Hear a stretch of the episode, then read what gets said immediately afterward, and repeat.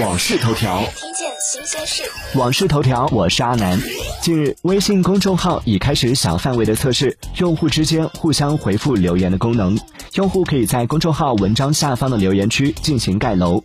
在获取这一功能后，公众号作者可以主动对单篇文章选择开启或是关闭这项功能。